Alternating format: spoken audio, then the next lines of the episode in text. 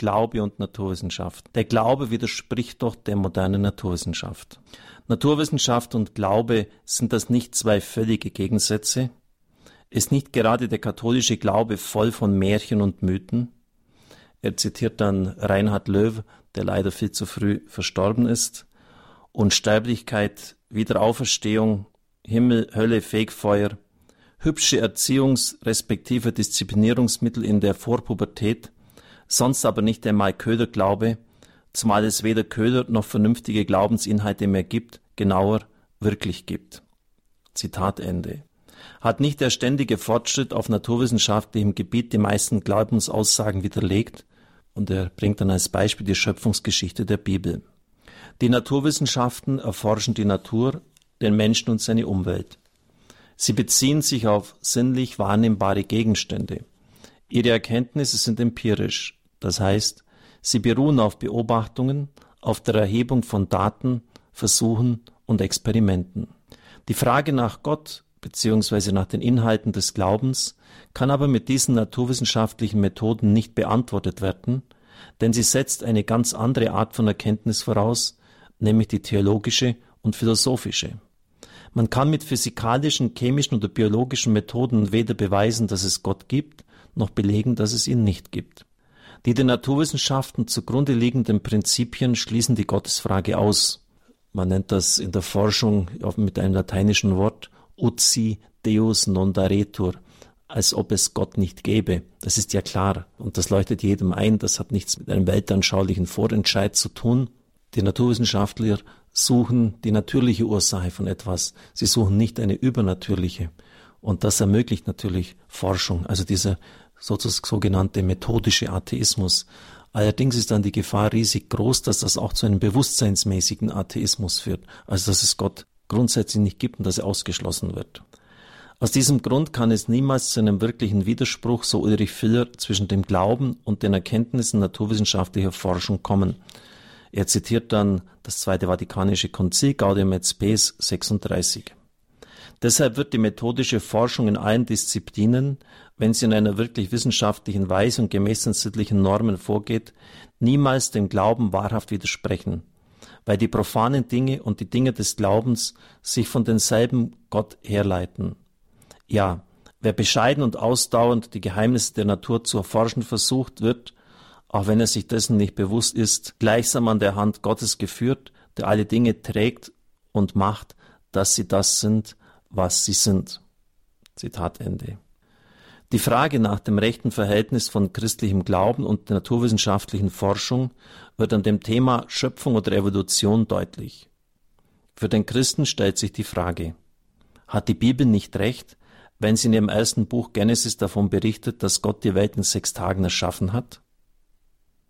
Wie kann man den Schöpfungsbericht mit der heute vorherrschenden Evolutionstheorie, Theorie, nach der sich Populationen von Lebeweisen von Generation zu Generation durch Mutation und Selektion verändern, vereinbaren? Schöpfungsglaube und Evolution sind aber keine wirklichen Gegensätze. Die theologische Erkenntnis lehrt, dass wir die Heilige Schrift als Dokument des Glaubens und nicht als wörtlichen naturwissenschaftlichen Report verstehen müssen. Wir glauben, dass Gott die Welt in Weisheit und aus Liebe aus nichts geschaffen hat. Im Anfang schuf Gott Himmel und Erde. Genesis 1.1. Wir glauben, dass die Schöpfung Gottes gut und geordnet ist. Ein Geschenk, das dem Menschen anvertraut wurde. Außerdem glauben wir, dass die Schöpfung nicht nur ein Ereignis am Anfang war, sondern dass sie noch immer fortdauert, weil Gott die Welt, den Kosmos jedes Geschöpf trägt und es im Dasein erhält. Ohne diese fortdauernde Schöpfung Gottes kann nichts sein und existieren. Jedes Geschöpf hängt nicht nur von seinem Ursprung her, sondern in seinem gesamten Dasein von Gott ab. Gott, der Schöpfer, verwirklicht dabei seinen Plan. Er führt seine Schöpfung hin zu ihrer letzten Vollkommenheit, die sie noch nicht erreicht hat. Und er lenkt alles durch seine Vorsehung und Fügung, die immer unmittelbar und konkret ist. Dann zitiert er den Katechismus 303. Sie kümmert sich um alles, von den geringsten Kleinigkeiten bis zu den großen weltgeschichtlichen Ereignissen. Das nennt man mit einem theologischen Fachausdruck die Creatio Continua, die andauernde Schöpfung. Gott erhält alles im Dasein, ohne dass er das tut, wird er alles wieder ins Nichts zurückstürzen. Also Gott hat nicht nur den Anfang gesetzt, sondern er begleitet die Schöpfung dauernd und führt sie machtvoll einem Vollendungsziel zu. Deshalb hat auch Ulrich Filler von der Vorsehung hier gesprochen. Vorsehung ist Extension, ist Ausdehnung des Schöpfungsglaubens, ist Weiterführung des Schöpfungsglaubens. Denn Gott hat ja ein Ziel mit seiner Schöpfung. Er hat sie nicht einfach so hineingesetzt, um mal zu schauen, was es dabei herauskommt. Er möchte ja damit etwas erreichen. Wenn deshalb der Schöpfungsglaube verdunkelt wird oder entschwindet, ist auch der Vorsehungsglaube erledigt. Über diese Dinge habe ich auch viel reflektiert. Mit diesem christlichen Schöpfungsglauben, so Ulrich Filler, ist die Evolutionstheorie zu vereinbaren. Gott kann eine Welt geschaffen haben, welche die Fähigkeit besitzt, sich zu verändern und sich nach natürlichen Ursachen zu entwickeln. Die theologische Erklärung dafür lautet, dass Gott als Erstursache in allen Geschöpfen wirkt, ihnen aber die Möglichkeit gibt, an dem Schöpfungswerk mitzuwirken und so selbst Ursachen, Zweitursachen genannt, zu sein. Papst Johannes Paul II. urteilte, recht verstandener Schöpfungsglaube und recht verstandene Evolutionslehre stehen sich nicht im Wege. Evolution setzt Schöpfung voraus. Schöpfung stellt sich im Licht der Evolution als ein zeitlich erstreckendes Geschehen, als Creatio Continua dar, in dem Gott als der Schöpfer des Himmels und der Erde den Augen des Glaubens sichtbar wird. Viele junge Leute sagen ja, ich höre gleich auf, die Bibel zu lesen, wenn ich da die Märchenstunde gleich in Genesis 1 serviert bekomme. Gott schuf die Erde in sieben Tagen. Die Wissenschaft weiß ja, dass das heute nicht der Fall ist und außerdem hat sich doch alles durch Evolution von selbst entwickelt. Wir haben gehört, dass das kein Problem ist. Evolution setzt Schöpfung voraus, schreibt Johannes Paul II. Wenn man das recht versteht, ist es kein Gegensatz.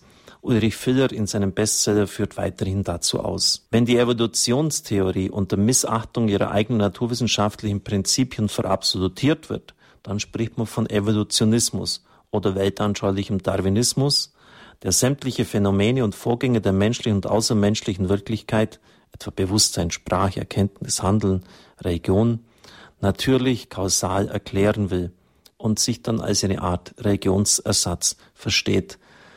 Es ist ganz interessant, unter diesem Aspekt einmal die Bücher auch von manchen Evolutionsbiologen durchzulesen. Ich habe das etwa sehr ausführlich getan bei Jacques Monod, Nobelpreisträger, einer der führenden Leute von damals. Da merkt man sehr deutlich, dass das wirklich ein Religionsersatz ist und dass da leider dann auch die naturwissenschaftliche Basis verlassen wird. Anders als die an naturwissenschaftlichen Prinzipien ausgerichtete Evolutionstheorie ist der Evolutionismus mit dem christlichen Glauben nicht zu vereinbaren, als wenn alles sich von selbst entwickelt hat. Aus Bereichen des amerikanischen Protestantismus entstand im 20. Jahrhundert die Bewegung des Kreationismus. Die unter diesem Oberbegriff zusammengefassten unterschiedlichen Theorien lehnen die Evolutionstheorie ab und interpretieren die Schöpfungsberichte der Bibel wörtlich. Das heißt, sie verstehen sie als eine konkrete Beschreibung der Entstehung des Lebens. Eine moderne Variante ist die These des Intelligent Design. Sie geht davon aus, dass bestimmte komplexe Merkmale in der Natur nicht durch Evolution, sondern nur durch eine intelligente Ursache zu erklären sind. Ulrich Filler nimmt dazu kritisch Stellung. Alle kreationistischen Theorien verkennen die besondere Eigenart der biblischen Texte, die keine naturwissenschaftlichen Schriften, sondern geschichtlich gewachsene religiöse Texte sind, die in ihrem eigenen Kontext betrachtet und interpretiert werden müssen. Es liegt im Wesen der naturwissenschaftlichen Methode, die Frage nach Gott völlig auszuklammern. Man nennt das den methodischen Atheismus. Und die Natur und ihre Gesetzmäßigkeiten zu erforschen, ohne eine übernatürliche Erklärung heranzuziehen. Dieses Prinzip, so meint Ulrich Filler, des naturwissenschaftlichen Forschens, wird von kreationistischen Theorien nicht genügend beachtet. Allerdings besteht natürlich dann schon auch die Gefahr vom methodischen Atheismus zum bewusstseinsmäßigen überzugehen. Und da sind viele auch in diese Falle hineingetappt, meine ich. Das Verhältnis von Glaube und Naturwissenschaft kann man auch in einem anderen Beispiel deutlich machen. In dem französischen Marienwallfahrtsort Lut suchen unzählig Kranke Trost und Stärkung im Glauben. Nicht wenige von ihnen hoffen auf Heilung. In den letzten 120 Jahren wurden dem medizinischen Büro der Wallfahrtsstätte, das von Ärzten unterschiedlicher Nationalität und Konfession betreut wird, Die meisten sind übrigens nicht Katholiken, viele sogar dezidierte Atheisten. Etwa 7000 medizinisch unerklärliche Heilungen gemeldet. Der Naturwissenschaftler steht vor einem Phänomen, das er nicht erklären kann. Schwerste Krankheiten bilden sich plötzlich zurück. Todgeweihte, gesunden, ich ergänze, auch an Babys passieren manchmal solche Wunder, die also jetzt nicht das bewusstseinsmäßig steuern können. Aber es ist nicht die Aufgabe des Ärztebüros festzustellen, ob ein göttliches Wunder vorliegt. Das ist Aufgabe der Kirche, welche die vorliegenden Fälle strenger prüft als die Medizin. Bislang wurden von den 7000 dokumentierten Heilungen 67 als Wunder anerkannt. Das sehe ich ein bisschen anders als mein Mitbruder. Es geht nicht darum, dass die Kirche das strenger beurteilt, denn ich habe mit dem Präsident des Ärztebüros persönlich sprechen können. Er sagt, diese, diese Wunder sind möchte fast sagen, wasserdicht. Die leiten nicht irgendetwas an die Bischöfe weiter, was, äh, wo sie genau wissen, dass das in die Tonne geklopft wird. Das sind ganz spektakuläre, außerordentliche Dinge, dass jemand zum Beispiel sehen kann, obwohl der Sehnerv zerstört ist. Dass jemand gehen kann, obwohl der Rückenmarksnerv durchtrennt ist. Und das kann man wissenschaftlich nachweisen. Das Problem besteht eher seitens der Verantwortlichen unserer Kirche, die kein Spektakel wollen, dass man jetzt nicht so, hier so von Wunder spricht und die das meiste dann allein aus diesem Interesse heraus in die Tonne klopfen. Und das ist schon eine Ungeheuerlichkeit eigentlich. Der Arzt hat mir gesagt, bei manchen Wundern sind 200 Professoren der Medizin tätig. Man kann das heute durch das Internet verbreiten und die alle teilen mit. Das kann man nicht erklären, das gibt's nicht. Ja, ich lasse einfach mal so stehen. Der Glaube übersteigt in vielen Dingen die menschliche Vernunft. Vieles, was wir glauben, bleibt Geheimnis. Das bedeutet aber nicht, dass der Glaube der Vernunft widerspricht. Im Gegenteil. Es ist dem Christen verboten, etwas zu glauben, was unvernünftig ist. Papst Benedikt hat in seiner berühmten Vorlesung an der Regensburger Universität am 12. September 2006 auf diesen Zusammenhang von Glaube und Vernunft hingewiesen. Anders etwa als der Gott des Koran, deren keine menschliche Kategorien auch nicht an die Vernunft gebunden ist, spricht der Evangelist Johannes in seinem Evangelium vom Logos. Das ist Jesus Christus, das Wort. Er wandelt den ersten Satz der Bibel im Anfang schuf Gott Himmel und Erde, heißt es dort, bei Genesis 1.1 um und schreibt, im Anfang war das Wort. Der christliche Gott ist Logos. Und dieses, also das ist das griechische Wort Logos. Wenn man das übersetzt in Deutsche, ins Deutsche heißt es Wort. Und man kann auch übersetzen Sinn, Struktur, Ordnung, Vernunft.